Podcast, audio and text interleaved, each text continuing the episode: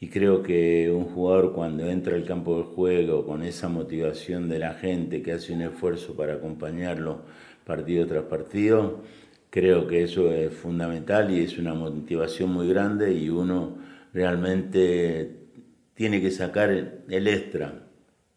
Siempre el ser humano tiene un poco más de lo normal. Entonces, eso es lo que nosotros hacíamos cuando nos poníamos esta camiseta y realmente por eso es que uno está muy contento de haber vestido esta camiseta, de haber estado prácticamente, yo vine por dos meses a Venezuela y tengo más de 36, 37 años, entonces creo que eso es producto del apoyo y ojalá, ojalá que la gente de Táchira nunca abandone este equipo porque realmente lo que se vive en el fútbol venezolano se vive únicamente acá en el estado Táchira. Cuando no estamos en la cancha, la pasión del fútbol se vive en los camerinos. Amigos de los camerinos, tenemos un figurón en la tarde del día de hoy. Este programa se ha caracterizado por traer las figuras del Deportivo Táchira, las de hoy y las de ayer. Son tan importantes los de ayer como los de hoy. Pero por aquí han pasado jugadores que marcaron una historia y en la afición, en el corazón de, del aficionado que no se pueden olvidar. Y no solamente lo recuerdan en San Cristóbal con el Deportivo Táchira, sino en todo el país. ¿Por qué? Porque sembraron de fútbol, llenaron de fútbol, de alegría las hinchadas. Mucha gente iba a los estadios del país a ver al Deportivo Táchira y a verlos a ellos. Hoy, uno de ellos está en los camerinos. Así es, Herodolfo, y en el marco de los 50 años del Deportivo Táchira, esta vez contamos con Miguel Osvaldo González, reconocido y recordado por todos los tachinenses por lo que usted venía diciendo. Ahora, nació el 8 de noviembre del 52, es hijo de Benicia González, hermano de Norma, Omar y Gabriel, esposo de Norma, es padre de Leonardo, de Pamela, de Betania y de Miguel. Bienvenido. Gracias, muy amable, por la invitación. La verdad que es un gusto estar con ustedes y acá a su disposición para que podamos contar un poco de toda mi carrera y parte de mi vida. ¿Qué hace Miguel Osvaldo ahorita? Aparte de disfrutar de los millones de dólares y todo. Bueno, creo que nací en una época equivocada, ¿no? Vamos a decir. Sí, igual, o sea, no, no somos desagradecidos, pero sí, hoy en día el cambio hubiera sido fundamental para todo y por todo lo que uno ha hecho en la carrera deportiva, por todo lo que se maneja, creo que hubiera sido distinto, pero vivo agradecido a la época y a todo lo que pude hacer en el fútbol. Aquí es muy recordado como el negro Miguel Osvaldo González. Sabemos que usted es de Argentina. Vino a, Táchira, al estado Táchira, después de pasar por el fútbol argentino y por el fútbol colombiano. Y me llama la atención porque haciendo un recuento de la larga carrera que tuvo, varios equipos que recorrió, eh, usted se retira tarde.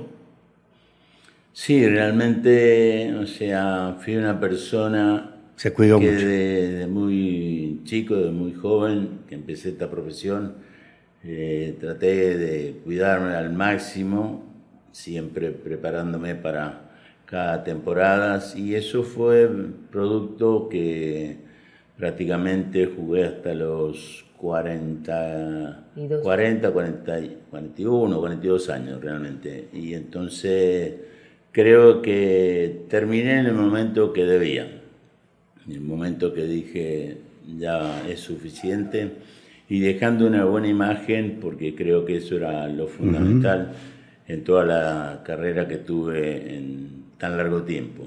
No me dejó el fútbol, pero sí consideré que era el momento justo para dejar. Al deportista lo saca del deporte las lesiones.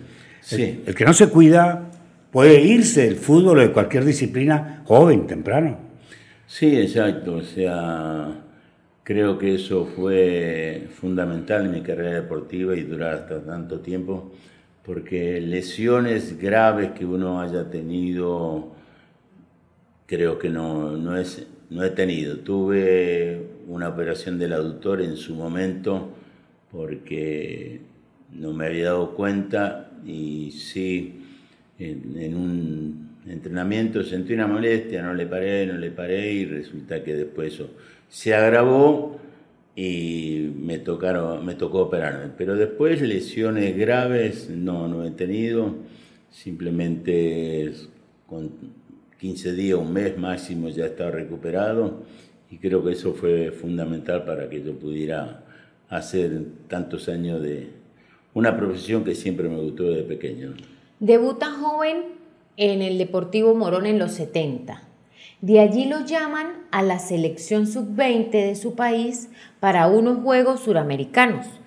Era la primera vez que un jugador de segunda división era llamado a la selección en esa época. Sí, sí, sí, yo tuve la, la fortuna de, de ir a esa selección juvenil con la selección argentina y fui el primer jugador de un equipo de segunda división a integrar ese plantel. Realmente que fue algo importante en lo personal y más para la institución Deportivo Morón, que fue el que me dio la posibilidad en su momento y que me abrió las puertas de casualidad, porque en ese momento que yo quedo en Morón, no estaba en mi mente poder integrarme en las categorías menores, pero el destino quiso que acompañara a un familiar mío que estaba jugando y faltaba gente el día, me acuerdo que fue un día jueves y iban a hacer práctica de fútbol y preguntan, estaba solo en la tribuna y le preguntan al grupo que estaba por entrenar si me conocían. Y entonces un primo mío me dijo, le dijo, sí, yo lo conozco, familiar mío. Y me, preguntó si quería jugar, le dije que no, porque no tenía eh, la indumentaria para poder entrenar. Entonces él me dice, no, acá te dan todo. Bueno, empezamos a jugar y a los 10 minutos me sacaron. Entonces, como yo no sabía cómo era el manejo, salí.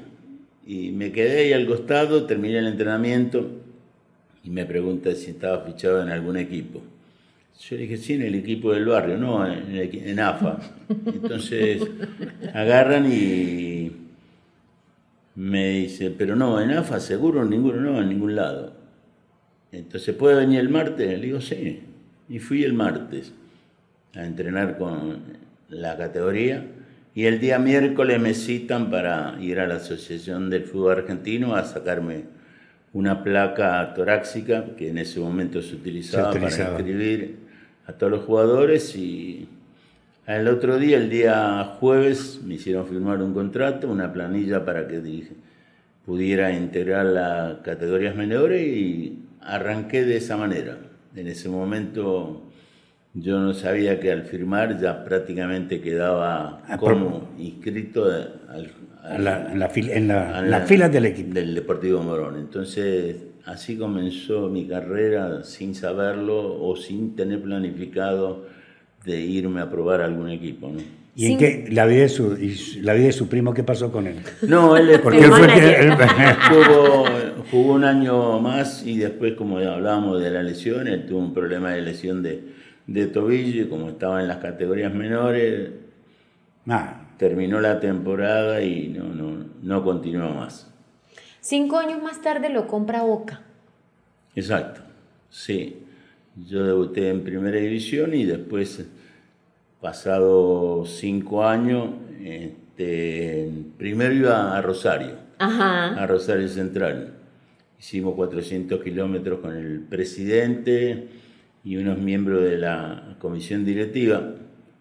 Entonces, en ese momento hablaban de 80 millones de pesos que quería el club y Rosario Central ofrecía 60. 80, 60, 80, 60 y a las 4 de la tarde pegamos la vuelta. Porque el presidente, un italiano, que hoy en día eh, el estadio de Morón lleva el nombre, Francisco Urbano, dijo que no, que él quería 80. Nos volvimos, el tesorero cuando llegamos dijo... ¿Trajeron la plata? Tenían que haber hecho el, negocio. el negocio, haber firmado el contrato, dice. Pero bueno. Y eso fue el, el miércoles, sí, el jueves entrenamos, normal, y el viernes a las 9 de la mañana me llama el vicepresidente, me dice, tenés que estar a las 2 de la tarde en el club. Digo, pero tengo entrenamiento de la tarde. No, no, no, no. El entrenamiento ya hablé con el técnico y te da permiso. Entonces no fuimos. Yo me fui, pero sin mirar para dónde íbamos, nada por el estilo. En un momento dado me dicen, llegamos. Cuando llegamos, llegamos a la bombonera. Digo, ¿qué hacemos acá? Y vamos a ver qué pasa. Y a los 10 minutos era jugador de Boca. Dieron la plata que no dio Rosario. Dieron, o sea, no, dieron un préstamo, un préstamo hasta fin de año con opción de compra, que redondeaba los 80 millones de pesos. Y entonces, sí, eh, jugué ahí en Boca el primer torneo, hicieron uso de la acción y, ya fui jugador de Boca. O sea que de Rosario me vine desilusionado porque era la posibilidad de estar en un equipo grande también, pero la sorpresa fue... ¿Con quién jugabas en Boca? En Boca en esa época estaba Biasuto, estaba Pernía, Mouso, Tarantini, Troviani, Uf, Feldman, García Cambón. Este, después también al otro año llegó Lorenzo, Juan Carlos Lorenzo de técnico, llevó a Gatti, Mastrangelo, Pancho Sá. El gran Boca. Exacto una época muy buena de Boca, ¿no? ¿Y de ahí sales para, para dónde? ¿Para Bucaramanga? no, de ahí salgo para, para Banfield. Banfield, eh, habla con, a nivel de directivos primero, Armando y el presidente de Armando. Banfield, y llegan a un acuerdo y de aparecieron por la cancha de Boca el presidente y el secretario de Banfield que querían hablar conmigo. Y Hablamos, me, sorprendió que vinieran a hablar o que Boca quisiera vender. Entonces me di cuenta que a lo mejor no me iban a tomar en cuenta y hablé con la gente de Banfield, me llamaron a la noche de ese mismo día y llegamos a un acuerdo. Eso fue un jueves, el día viernes firmé eh, con Banfield y a partir de ahí estuve hasta el año 81. Luego va a Mendoza. Estuve en ese interín, en ese interín de que estaba en Banfield, este, fui a Independiente Rivadavia de Mendoza a jugar un torneo nacional que se jugaba en esa época. Los equipos podían inscribir dos o tres jugadores de a lo mejor los equipos que no, no clasificaban. Tuve también la suerte de ir a Quilmes a jugar ese mismo torneo pero después regresaba siempre a Banfield porque no eran ventas, sino préstamos por tres meses. Y duré ahí hasta el año 85, después de haber, perdón, hasta el año 81 con Banfield y después de haber hecho una gran campaña en el año 76, ¿no? que fue fundamental. Después es que va el fútbol colombiano. Exacto. en el año 82 eh, sale la posibilidad de que viajara a Colombia. Bucaramanga me compró el pase y de ahí estuve con el equipo hasta diciembre del 85. ¿Eres figura en Bucaramanga? bueno, me fue muy bien porque en el primer torneo fui goleador de fútbol colombiano con 27 goles, no clasificando a los octogonales eh, después en el segundo año también hice como 18, fui segundo en la tabla de goleadores, que primero fue Hugo Ernesto Botardi, y en el 85 volví a salir el goleador con 34 goles, teniendo una disputa con Juan Gilberto Funes, un jugador de, de River. de River. Y realmente hasta último momento estuvimos peleando esa posibilidad. Entonces creo que mi paso, el arranque y mi paso por Bucaramanga creo que fue fundamental. Eres, una persona muy recordada en Bucaramanga, te quieren mucho. Sí, sí, eso. hoy en día uno tiene contacto con la gente por allá y siempre, siempre se recuerda, y eso es fundamental. Llega el momento de que Carlos Horacio Moreno le hablan de que había Miguel Osvaldo González, que estaba en el Deportivo Cali, que era un jugador importante. El Unión Atlético Táchira había clasificado Copa Libertadores y necesitaban reforzar el equipo y es cuando viene Carlos Horacio Moreno y encuentra y ve a Miguel Osvaldo González y decide traerlo. Sí, o sea... La presidencia de Rafael Galvez. Claro, o sea, yo estaba en el 86 ya eh, Deportivo Cali había comprado los derechos deportivos a, Bucaramanga. Entonces jugó la temporada 86. Eh, en el 87 viene un técnico uruguayo al Deportivo Cali y no me, no me iba a tener en cuenta. Entonces estuve entrenando y salió la posibilidad del Tolima. De ahí fui a Tolima tres meses pero había muchísimos problemas en ese momento, problemas económicos y todo eso. Preferí hablar con los directivos, con el dueño y decirle que era mejor dejar el contrato como estaba, finalizarlo, yo no le iba a hacer ningún juicio, ni iba a nada por, la deuda y eso, pero que me dejaran para poder. Entonces en ese interín hablo con algunos gerentes amigos del caso de Millonarios y me, en un momento dado me dice, hay una posibilidad, dice, en Venezuela.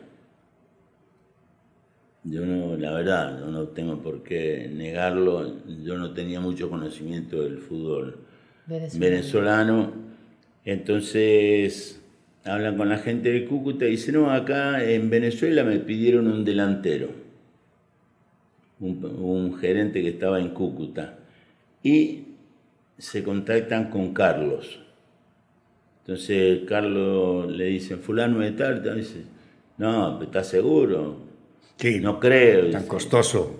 Entonces dice, bueno, voy a hablar con el presidente, el doctor Rafael Galvis, y, y me llama el doctor Galvis. Me llama, primero me llama Carlos, saludándome y diciendo la posibilidad de Copa Libertadores, de jugar y qué sé yo, y dice, te voy a poner al presidente a decir que te llame a ver si te interesa. Y realmente sí, eh, hablé con él y al otro día... ¿Te convenció? sí, no, no, me habló conmigo y me dijo si podía viajar a, a Cúcuta, que me, me esperaban, y para hablar personalmente acá en San Cristóbal. Y le dije, le dije que sí, que entonces en, un momento dado eh, me dice el, el doctor, lo van a ir a buscar y fue a buscarme a José. ¿Quién José? Tu hermano. Mi hermano, escucha, nena. ¿José, mi hermano? Sí, en un Cefi, creo que era. En un Cefi, sí. Un Facebook, un Facebook, yo después se lo compré. Bueno, en ese y entonces me esperó allá y no vinimos. No puede ser que mi hermano lo haya traído. Sí, claro, sí, sí, él, me trajo. Y realmente para mí era todo desconocido. Una oscuridad veía de Cúcuta para acá por, por el camino que yo realmente, la verdad, estaba asustado, porque no sabía dónde iba. De noche no se veía nada, la única en la carretera, unas luces como qué sé yo, 200, 300 metros para abajo y yo le preguntaba a José, ¿falta mucho? No, ya llegamos, ya llegamos, las luces no se veían nunca. Y bueno, llegamos a San Cristóbal y me hospedé en el hotel, un hotel reconocido de muchos años, acá en, por la avenida... ¿El Jardín? No, el Hotel Pirineo. El Hotel Pirineo. Sí, y viene el doctor al rato que a enterarse que llega y bueno, se puso a hablar conmigo y realmente ese día no me volví porque tu hermano me había dejado y se fue, no había nadie, estaba con el doctor y no sabía cómo volverme. ¿Por qué? Porque sí, o sea, porque lo que por poco tenía que pagar yo para poder jugar, la verdad, eso, y siempre se lo dije. Y después hablé con Fernando da Silva. Don Fernando Don Fernando, al otro día hablé con él, el gerente deportivo me, me llevó a conversar con él y realmente llegamos a un acuerdo. Pero Con Galvin no. No, con el doctor ya me hubiera, hubiera regresado a los 10 minutos. Qué terrible. Sí, Sabe que hemos tenido eh, varios invitados de la época, eh, jugadores muy importantes y agradecemos de, de tenerlo acá y más en este marco tan importante, los 50 años del equipo. Vino Pedro Lazorra Brito. gran compañero. sí. Terrible, ¿no? Excelente compañero. Usted- Sí. Eh, he hecho unos cuentos, unas anécdotas, tanto en cámara como extra micrófono. Yo no sé el cuento de lo de Bacini. Usted no estaba cuando eh, Bacini todo el tiempo dice que de cábala llevaba la foto del abuelo. Y entre Pacho Nieto y la Zorra Brito quemaron la foto. Porque decían que era una pava. No, yo eso creo que yo no estaba en ese momento. No, creo que fue. No, pero Menos mal, menos mal, se salvó de la maldad. Sí. no es que el abuelo de Bachini tenía los bigotes hasta por aquí. No te acuerdas, no estabas no, ahí. no, yo no estaba. No estaba, no yo estaba. lo vi. Yo sabía, o sea, del papá que tenía Sí. siempre los bigotes, vamos a decir, claro, pero de, de No participó. No, no, no, no, en eso, en eso sí que no. no tengo nada que ver. De este estadio que tiene a tu espalda, ¿en qué arco marcaste más goles? Y el mejor. Eh, marqué más goles sobre el arco sur. El sur. Sí, pero uno de los mejores fue en el arco norte. Norte. Un domingo a la mañana, época de feria, que jugábamos contra Portuguesa. Perdíamos 1 a 0. Ese día, si Portuguesa no hacía dos o tres goles, este, creo que era lo que marcaba la actuación de ese equipo. Y faltando tres minutos, eh, hacemos el 1 a 1. William. Mira Cuesta. William te dio la pelota. Y después hacemos una pared, ya faltando poco, sobre el sector izquierdo, sobre la principal. Me la tira larga y yo llegué con lo último. La, la idea mía era pegarle fuerte porque volvían los defensas y los delanteros de nosotros, los volantes, iban en busca de esa pelota. Cuando yo sentí que le pegué bien y entra en el primer palo porque Gilberto salió a cortar el centro atrás y entró en el primer palo y allá en el segundo tuve la suerte de que, que la gente empezara a disfrutar de ese gol realmente que nos permitió ganar 2 a 1 y que nos daba la posibilidad de estar nuevamente en Copa Libertadores. Creo que ese es uno de los mejores goles que yo he podido convertir y después este en contra Marítimo en Caracas, eh, un gol olímpico y creo que esos son goles que uno siempre tiene grabado en la mente. ¿no? ¿Alguna cábala además de las muñequeras? ¿Por qué muñequeras? O sea, era algo que siempre utilicé, no en Argentina, sino en Colombia. Ajá. Sí, un día me regaló uno que hoy es amigo mío de, de esa época en Colombia y él jugaba tenis y me regaló una amarilla y blanca, o sea, amarilla por los costados y blanca en el medio. Y de esa vez la empecé a usar, la empecé a usar y como quien dice, era si no la tenía en la mano algo me faltaba. Y después fue lo mismo en Cali, pero en Cali utilicé verde, blanca y verde. Y después acá sí también la... la ¿Amarilla y negra? Amarilla y negra. sí. ¿Cuántos goles marcó en en su vida, más o menos? Y alrededor de 200, 200 y pico de goles. Sí, porque en Colombia fueron 98 más 4 de Copa Libertadores, como 102 goles. Acá también este, fueron como 40 y 42, 44. En Banfield también, como 60 y pico. Y en Morón también tuve una, unas cierta cantidad de goles. En Boca fue el único lado donde hice muy pocos goles, 3, 4 goles fueron.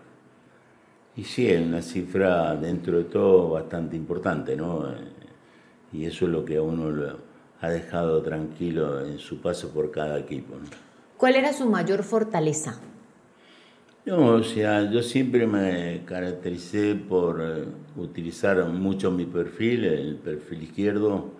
Jugaba desde sobre la raya y me tiraba mucho al medio, era muy difícil de que yo me recostara como hacen hoy en día por el sector del derecho los jugadores zurdos y siempre aproveché la potencia en mi disparo porque desde muy chico, desde muy chico, este, como quien dice, ya tenía esa cualidad, ¿no? Y todos los amigos de la época, ellos siempre se recuerdan de eso, ¿no? Decía cómo le pegabas a la pelota de fuerte, que esto, que lo otro, entonces siempre le saqué mayor provecho a eso. Un mensaje para la hinchada de Táchira en sus 50 años, a los dirigentes, a los jugadores. Bueno, realmente creo que primero que tuve la posibilidad de llegar a un fútbol para mí desconocido, que desde el primer partido que nosotros nos pusimos la camiseta frente a Independiente por Copa Libertadores en el año 87, empezamos a, a sentirnos parte de este equipo, parte de la historia, donde nosotros cada vez que entrábamos a la cancha teníamos el respaldo de la gente, a medida que fueron pasando los partidos, fue creyendo más en ese grupo de jugadores. Eh, jugamos varias veces con el estadio a full, lleno por todos lados, hasta en la torre de, de iluminación. Y creo que ese apoyo fue cada vez mayor, cada vez mayor. Los grandes títulos, triunfos que ha tenido la institución ha permitido que hoy en día vayan, como hace poco fue frente a Caracas, más de 40.000 personas.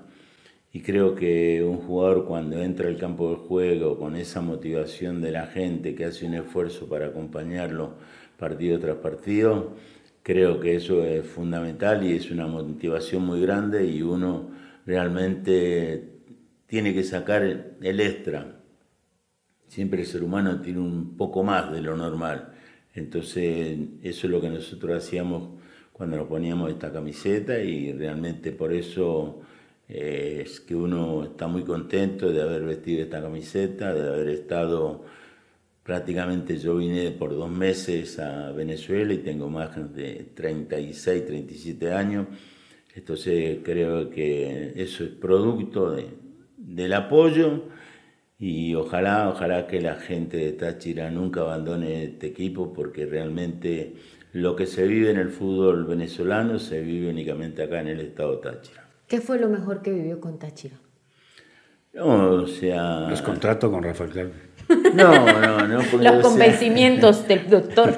del doctor Galvi. No, no, realmente lo que te decía, el reconocimiento, el apoyo de la gente cada vez que nosotros entrábamos al campo de juego, había muchos problemas económicos en ese momento, pero no, era una cosa que no estaba, como decir, prioridad. La prioridad era entrar al campo de juego, hacer las cosas de la mejor manera, dejar los problemas al lado y después jugar ese partido para toda la gente que hacía, como te dije anteriormente, el esfuerzo de acompañarlo siempre entonces creo que ese reconocimiento y esas cosas uno no la puede dejar de lado.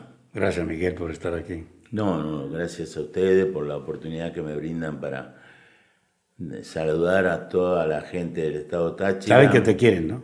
Eh, ¿no? Saben que te quieren mucho. Sí, sí, eso me lo demostraron en el último partido que vi acá, con la final, donde se logró el título Realmente pareciera que uno se hubiera retirado hace poco y ya hace varios años, entonces eso es el orgullo de dejar una imagen positiva para que la gente lo siga teniendo presente en todo momento. Hasta otra oportunidad.